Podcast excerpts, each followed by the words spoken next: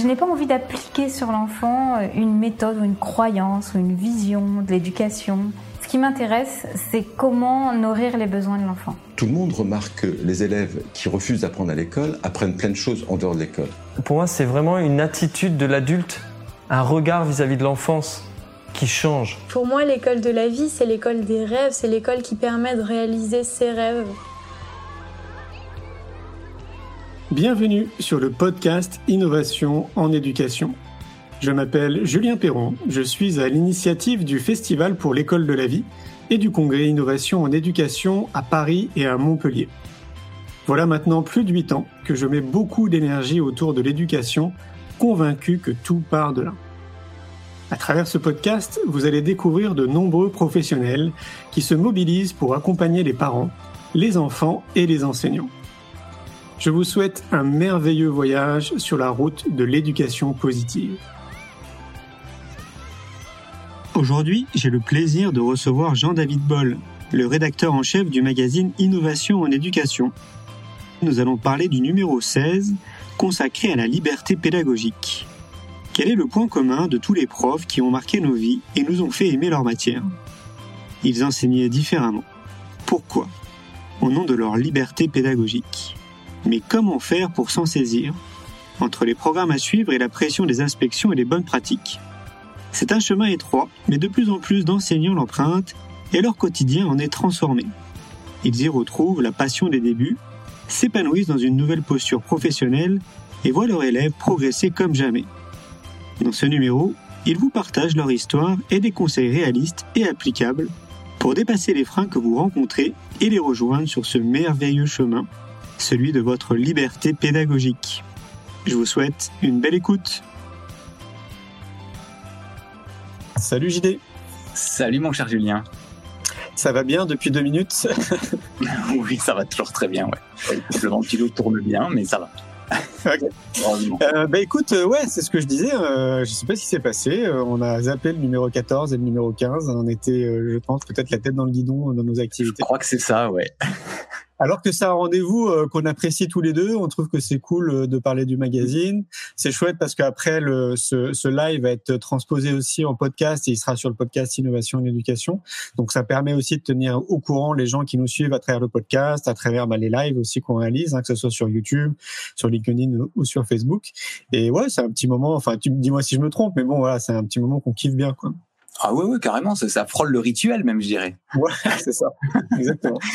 Euh, bah, écoute, euh, rentrons dans le vif du sujet. Euh, comme je le montrais au niveau de la page de coup, cette thématique du, du MAC qui sort mi-septembre, c'est liberté pédagogique, mode d'emploi. encore un magazine où on a pris beaucoup de plaisir à réaliser. Et j'allais ben dire, oui. comme on va ben oui. dérouler le, le chemin de fer avec toi. C'est ça. Alors c'est vrai que cette, cette, idée de parler de la liberté pédagogique, euh, elle s'est imposée à un moment donné dans, dans, dans l'histoire du MAC parce que c'est quand même quelque chose de à la fois très très important et dont finalement les gens parlent assez peu. C'est quoi la liberté pédagogique? C'est cette liberté qu'ont les professeurs une fois qu'ils ferment la porte de leur classe. Ça peut paraître contre-intuitif parce que on est beaucoup de gens aujourd'hui pointent ce qui va pas dans le système et on est vraiment nous on n'est pas là pour ça. Hein, oui. Depuis le début du magazine, on, on, est là pour tirer sur personne. On est plutôt pour essayer de faire bouger les lignes, d'apporter des solutions, euh, parce qu'il y a aussi énormément d'enseignants qui font de très belles choses et de choses innovantes dans l'éducation nationale. Et c'est justement au nom de cette liberté pédagogique qu'ils arrivent à le faire. Donc on voulait à un moment donné braquer un peu les projecteurs sur cette notion de liberté pédagogique qui est pas nouvelle, qui a jamais été vraiment bien définie. Elle est vraiment définie par la loi que depuis 2005. Et encore une fois, on le verra dans ce magazine, la définition euh, donne la définition de quelque chose qui ressemble pas trop à une liberté en fait. Donc c'est un petit peu paradoxal. Donc on a voulu aller creuser un petit peu dans, dans ce paradoxe pour se dire, OK, c'est quoi exactement C'est quoi les contours de cette liberté pédagogique? Est-ce que les profs peuvent vraiment faire n'importe quoi? On a tous en tête le cercle des poètes disparus avec le prof, la Robin Williams, qui se met debout sur le, la chaise, qui dit, voilà, déchirez-moi telle et telle page du livre. On a tous une vision un peu romanesque ou romantique euh, des profs comme ça, on va dire assez assez euh, euh, iconoclaste, mais, mais la liberté pédagogique, c'est pas ça, ça c'est un petit peu caricatural. Mm. Euh, on va vraiment euh, creuser tout ça, voir de quoi il s'agit et surtout avoir beaucoup de témoignages, des, regards croisés justement sur ce que c'est, sur ce que ça n'est pas, sur euh, comment commencer à entrer dans cette liberté pédagogique et ça concerne pas que les enseignants, euh, ça concerne aussi beaucoup les parents d'élèves puisque euh, parfois en tant que parent on peut être un peu surpris ou déstabilisé par des des choses qui arrivent ou des bruits qui arrivent de la classe qui ne ressemblent pas du tout au, cours que les parents ont eu eux quand ils étaient euh, quand ils étaient élèves. Et ça peut être un peu déstabilisant ou intimidant ou même euh, inquiétant ben non, c'est peut-être qu'en fait, il se passe quelque chose du côté de la liberté pédagogique dans la classe de, de, leurs enfants. Et il faut pas avoir peur de ça, en fait, parce qu'il y a vraiment une grande responsabilité des enseignants qui aussi s'emparent de ça. Euh, ils le font en jonglant avec beaucoup de, de prérogatives, de, euh, de contraintes aussi, de, de, choses, des examens. Et donc, on va, on va voir tout ça. Et comme tu le disais, allons dans le vif du sujet. Oui, puis c'était, euh, j'ai envie de rappeler que c'était important pour nous de traiter ce sujet parce que, comme tu l'as dit, il y a vraiment un flou artistique euh, autour de la liberté pédagogique. En tout cas, moi, c'est le sentiment que j'ai parce que je rencontre beaucoup tu sais, dans, dans mes activités. Et c'est vrai que souvent, même s'ils ont cette notion, il y en a quand même très peu qui s'en emparent. Mais on, on, va, on va le dérouler dans le chemin de fer. Mais ce qui ressort beaucoup, c'est aussi le manque de temps c'est qu'ils sont tellement pris par une, des obligations aussi bah, dues à leur métier euh, que c'est pas forcément tout le temps évident de réussir à dire bah tiens je vais aller me former à l'extérieur je vais tester des choses. Et voilà ça, ça, nécessite quand même aussi de se déconditionner. Enfin c'est ouais c'est sûr que c'est pas évident quoi. mais une fois de plus bravo déjà à, tout ce qu'ils font parce que c'est c'est un métier qui est vraiment euh, voilà. Moi je, je, dis très souvent je défie quiconque d'être enseignant pendant un mois juste pour faire et euh, ah, donc voilà, bravo, euh, bravo à tous les enseignants. On t'écoute, Gilles. Oui, alors ben, on va commencer par un petit état des un petit état des lieux de la liberté pédagogique parce que, comme je le disais, c'est pas quelque chose qui, qui date euh, d'hier. Hein. déjà, avec le début de l'instruction publique en France sous la monarchie de Juillet, avec Guizot, et puis quelques décennies plus tard avec avec Luc Ferry, Luc Ferry. oh là, je, je suis fatigué là. Avec Ferry. Oui. Donc il y avait, euh, il y avait euh, Jules Ferry, voilà, merci. Fin de journée, c'est chaud. Avec Jules Ferry, euh, il y avait cette notion un peu qui se lisait un peu entre les lignes en filigrane de ce qu'était la liberté, notamment au, au, travers du choix des manuels scolaires. Est-ce qu'il fallait un manuel unique? Est-ce qu'il fallait laisser le choix aux enseignants? Donc c'est une notion qui s'est un peu construite un peu de façon empirique. Et l'idée dans, dans cet article un peu directif, c'est de faire un petit peu l'état des lieux. Euh, de ce qu'elle a été, de qu'est-ce qui a commencer finalement à la définir un peu petit à petit, euh, de voir qu'aujourd'hui c'est une notion un peu contre-intuitive parce que quand on voit quand même une grande institution séculaire comme l'éducation nationale, parler de liberté, ça peut paraître un peu paradoxal ou contre-intuitif, alors qu'en fait, il y a une, une, vraie et grande liberté qui est là, mais de prime abord, les premières impressions qu'on peut avoir, on pourrait penser que c'est tout l'inverse. Mmh. Euh, donc l'idée, c'est de dépasser un peu ce, ce paradoxe et, et cette... Euh, et, et cette, cette, cette contre-intuition un petit peu pour aller, aller un peu plus loin parce que ça vaut vraiment le coup de, de creuser.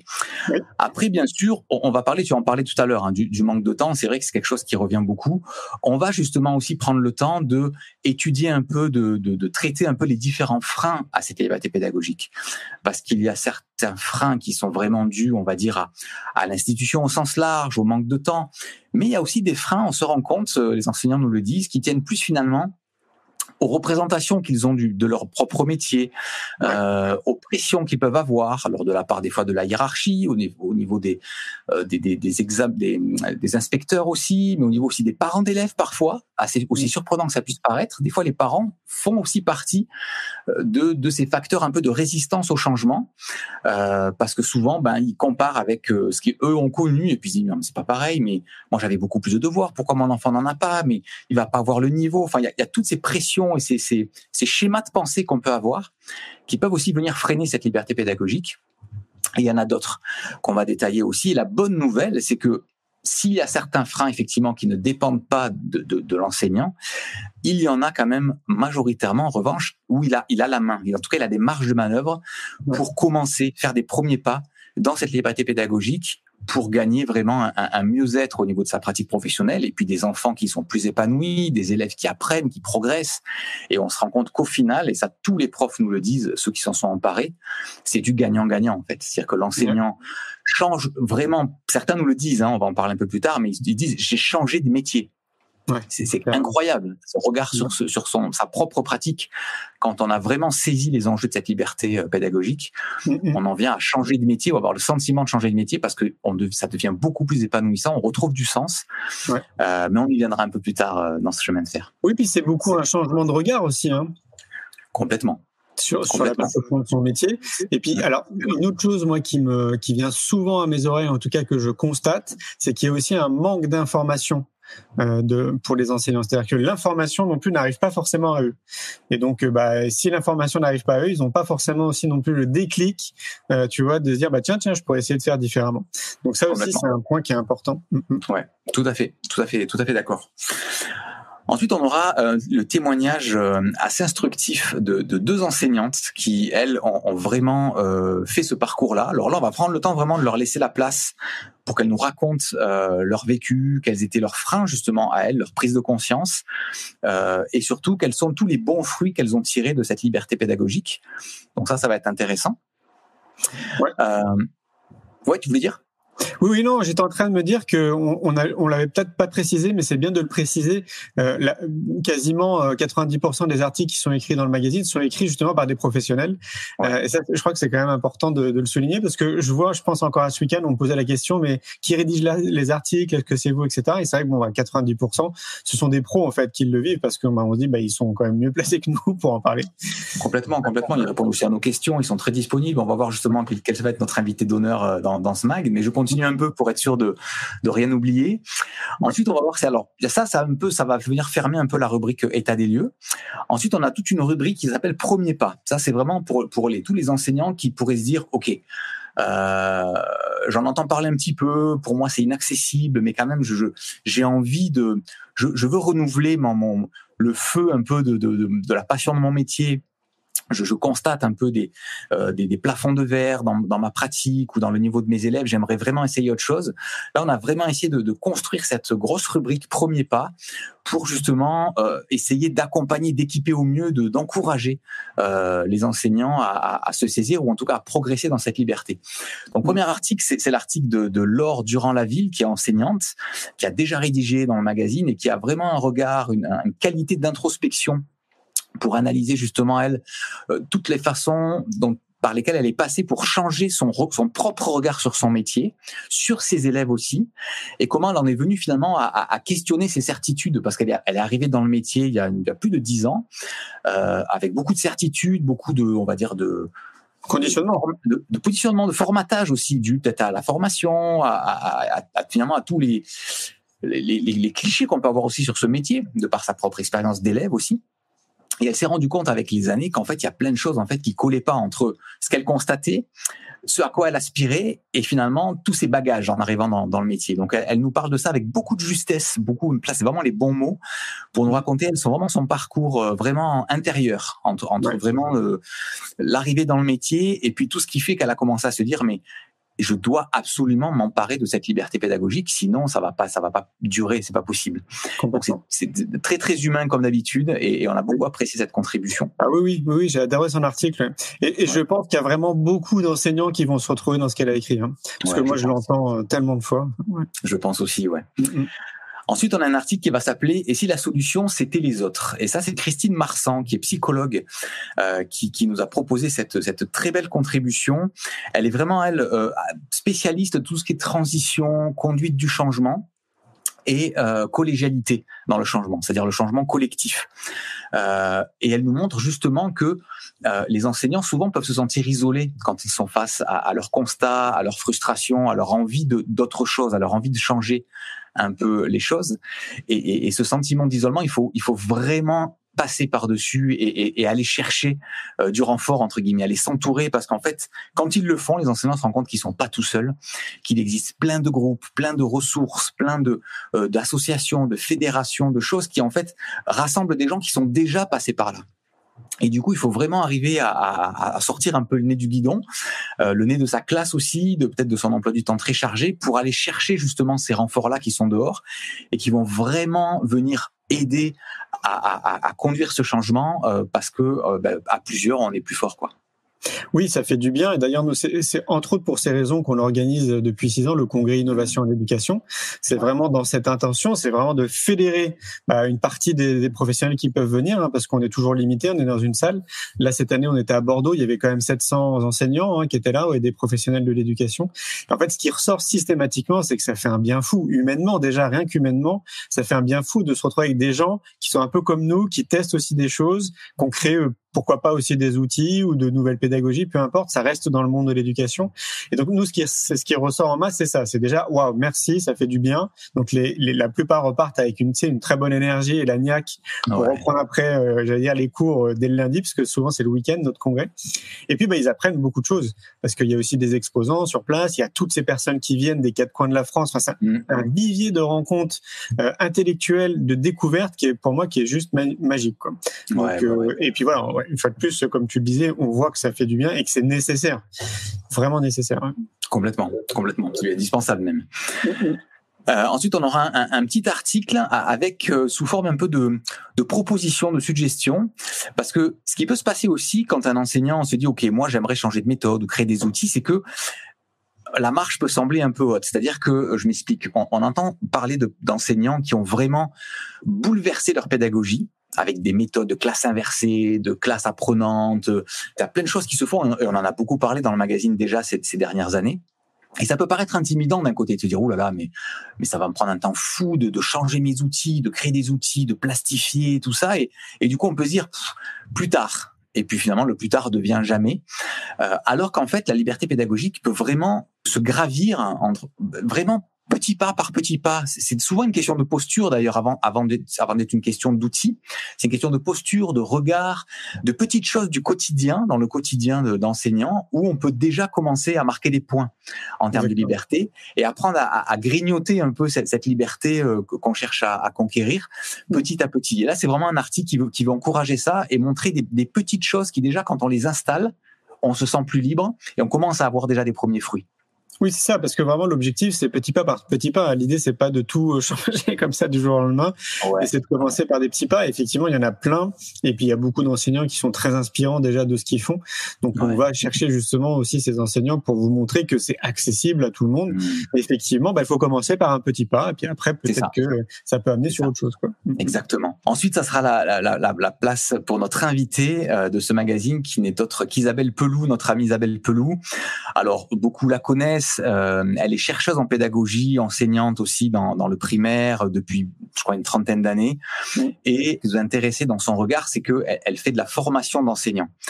Et, bien sûr, elle les aide à, à, à, aller plus loin dans cette capacité pédagogique, à, à questionner leur pédagogie, mais aussi leur didactique. Et ça, c'est une notion vraiment qu'il est intéressant de distinguer la didactique et la pédagogie, parce que quand on fait bien le distinguo, on, est encore plus libre après d'adapter sa pédagogie quand on a compris la, la, la, la distinction.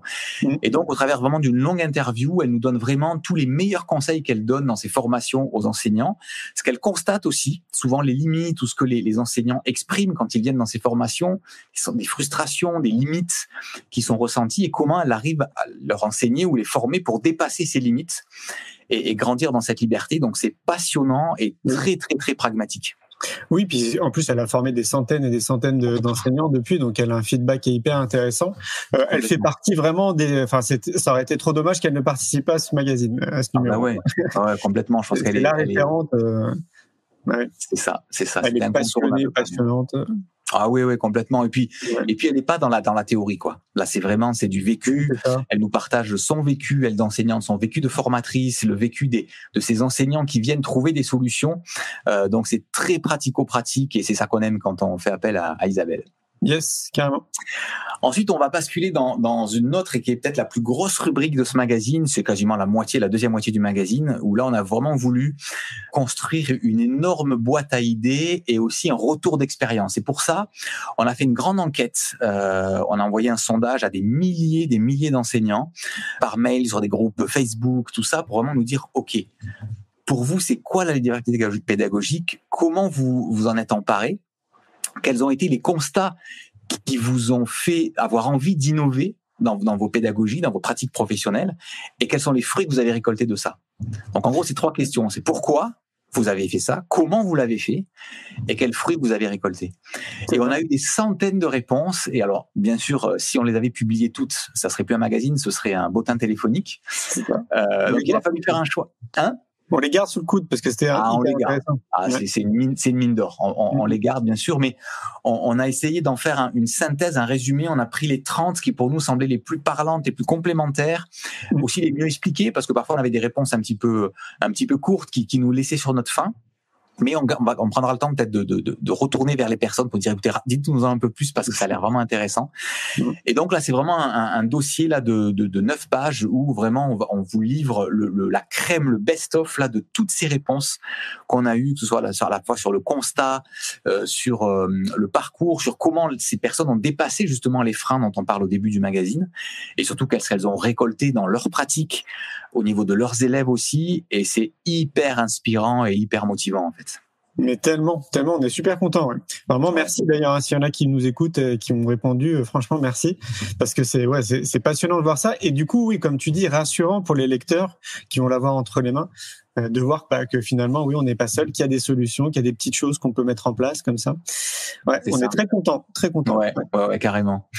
Ensuite, on, on, continue avec un article de Émile Lemaine, qui est un, un, enseignant qui a écrit plusieurs bouquins sur euh, vraiment des, des façons très pratiques pour motiver ou remotiver ses élèves. Et ça, ça peut être une façon aussi de, de se dire, allez, moi, pour moi, le l'axe, le cap, c'est la motivation de mes élèves, c'est de les remobiliser.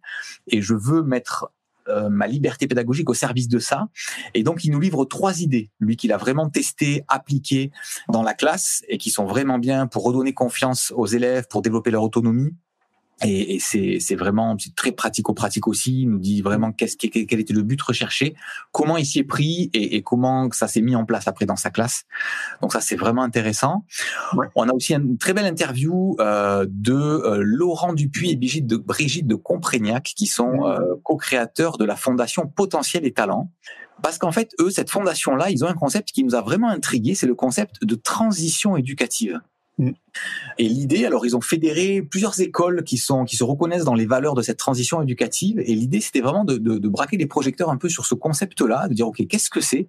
Parlez-nous de cette transition éducative. Comment elle se mène? Euh, Bien sûr, elle peut se mener au nom de la liberté pédagogique. C'est un, exemple un peu d'application.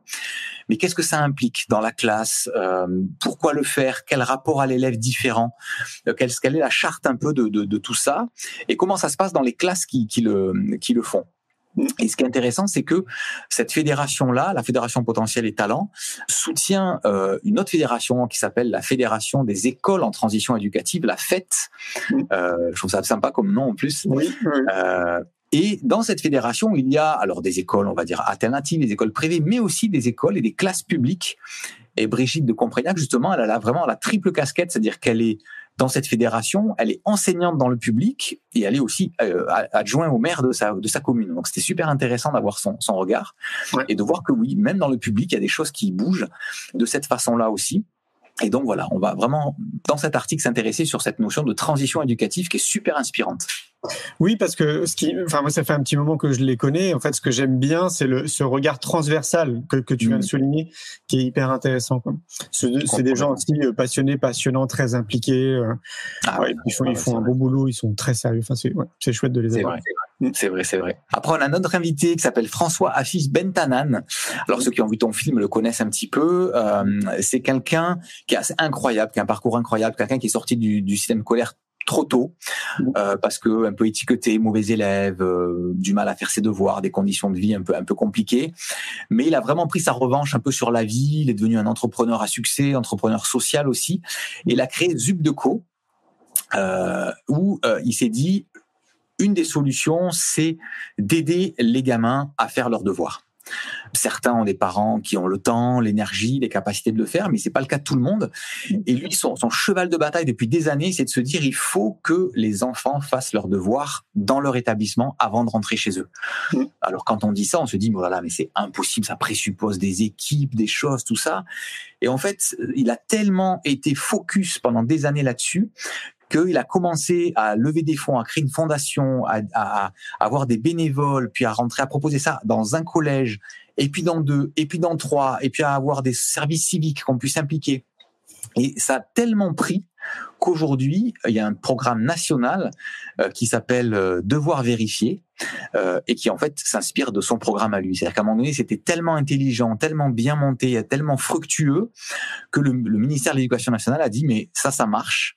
On va le décliner au niveau national et ils s'en sont emparés, ils l'ont renommé, mais c'est lui qui a créé ça au départ, à lui et son équipe et, et toute sa super équipe.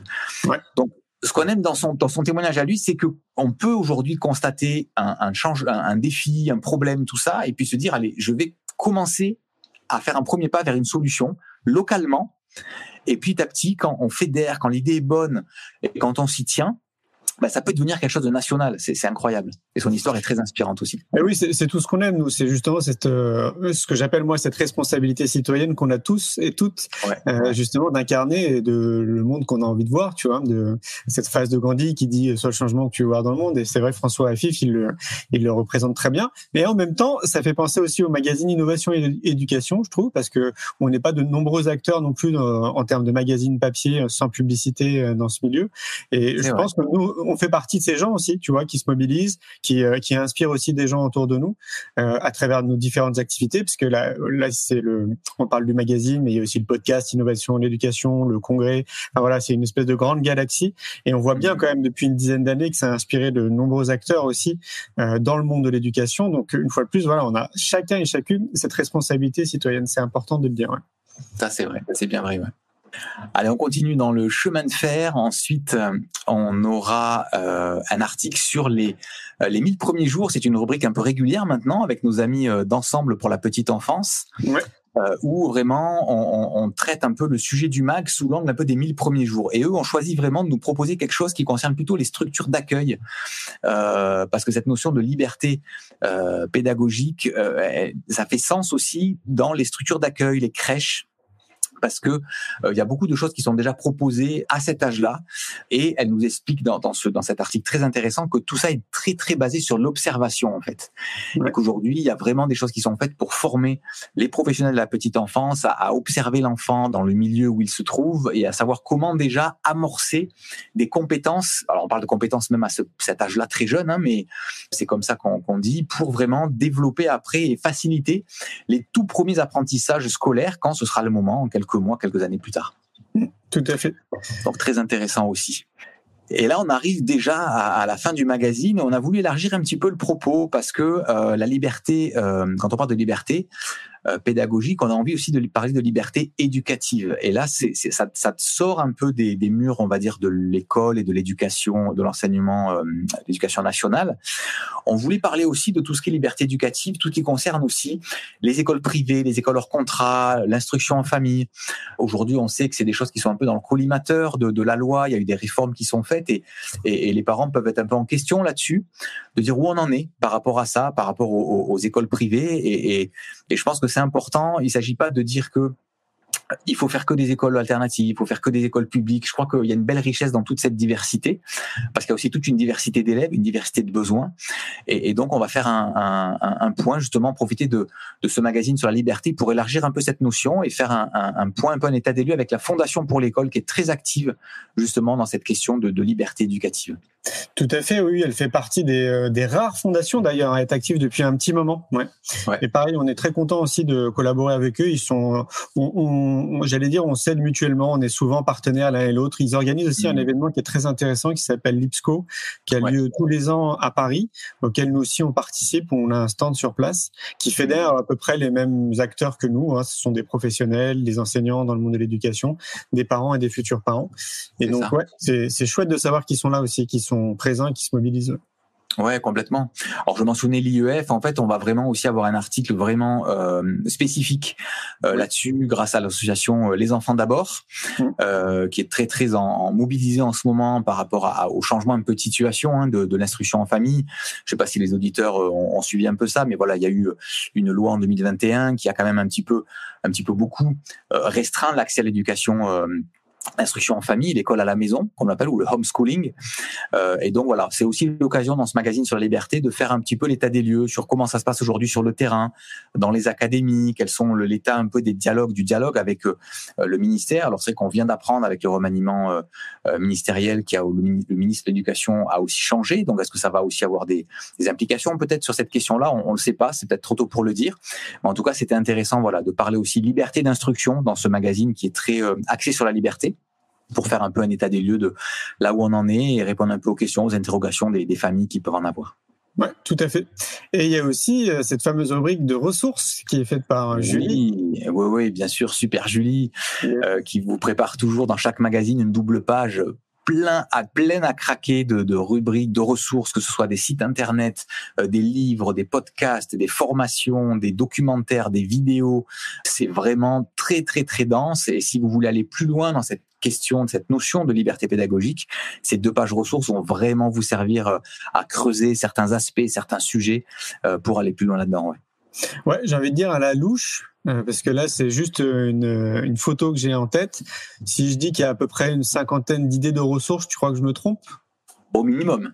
Ouais, je pense. Hein. Minimum, ouais, ouais. Je pense qu'on est monté plus haut que ça, ouais. Ouais, facilement. Ouais. Donc c'est vraiment une, une, caverne d'Alibaba à chaque magazine, ouais. Ouais, c'est ça. Trop cool. Merci JD, c'est encore euh, toujours passionnant, je trouve, de parler de ce magazine. D'ailleurs, faut peut-être le rappeler parce que je l'ai pas précisé en amont pour ceux qui ne le connaissent pas. C'est un magazine papier, du coup, euh, il n'y a pas de, on le trouve pas en kiosque, donc il est uniquement euh, accessible en abonnement. On a créé aussi en parallèle de ça une boutique, donc il suffit de taper boutique innovation l'éducation et on peut acheter aussi les magazines à l'unité, les anciens numéros qui sont sortis. Et c'est un magazine dans lequel il n'y a pas de pub, c'est purement que du contenu sur des thématiques à chaque fois très précises. On livre partout dans le monde. On sait qu'on a une quarantaine de pays qui sont abonnés au magazine. Et on mhm. va bientôt arriver aux trois ans euh, du mag. Donc là, on en est à notre 16e numéro. Le mag sort tous les deux mois. Et ouais, et ouais c'est une belle, c'est une belle aventure depuis trois ans. Oui, exactement. Et pour compléter ce que tu dis, c'est bien de rappeler aussi que euh, quand on parle éducation ou pédagogie, ça concerne autant les enseignants que les parents. Alors, en, fonction des thématiques, euh, comme celui-là, peut-être qu'il va intéresser un peu plus les enseignants, mais d'une thématique à l'autre, euh, on va parler peut-être un peu plus aux parents, un peu plus aux enseignants ou aux deux, parce que des fois les, les gens sont les deux. Euh, mais je crois que ce qui, a, ce qui se passe aussi en, en classe, ça intéresse forcément les parents aussi. Donc, euh, je crois que ça, ça intéresse vraiment, euh, vraiment tout le monde. Mais voilà, c'est éducation parentale, éducation nationale, éducation alternative. Enfin voilà, avec tout ça toujours on essaie au maximum d'être positif, bienveillant et, d'être toujours en mode solution. C'est ça qui nous importe le plus. Ouais, et non culpabilisant aussi, c'est important. Complètement, c'est bien de le dire. merci beaucoup, JD. Merci pour euh, ta présentation du MAG. Avec grand plaisir. Et je te dis bah, peut-être à demain du coup. Hein. certainement, certainement. Il faut continuer à le faire ce MAG. Bonne soirée. Toi aussi, Julien. À bientôt. Salut tout le monde. À bientôt. Ciao, ciao. Un grand merci pour votre écoute. J'espère que vous avez passé un bon moment avec nous. Pour aller plus loin dans votre recherche, nous avons créé un magazine papier, le magazine Innovation en éducation. Un magazine que vous retrouverez uniquement sur abonnement, livré tous les deux mois partout dans le monde. Un magazine 100% éco-responsable, 80 pages en moyenne, sans publicité. À travers le Festival pour l'école de la vie ou le Congrès Innovation en éducation, nous rencontrons des milliers de professionnels qui proposent des solutions pour les parents, les enfants et les enseignants.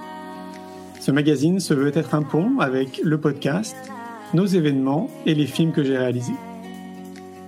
On se retrouve maintenant la semaine prochaine et entre-temps, je vous souhaite une très belle route.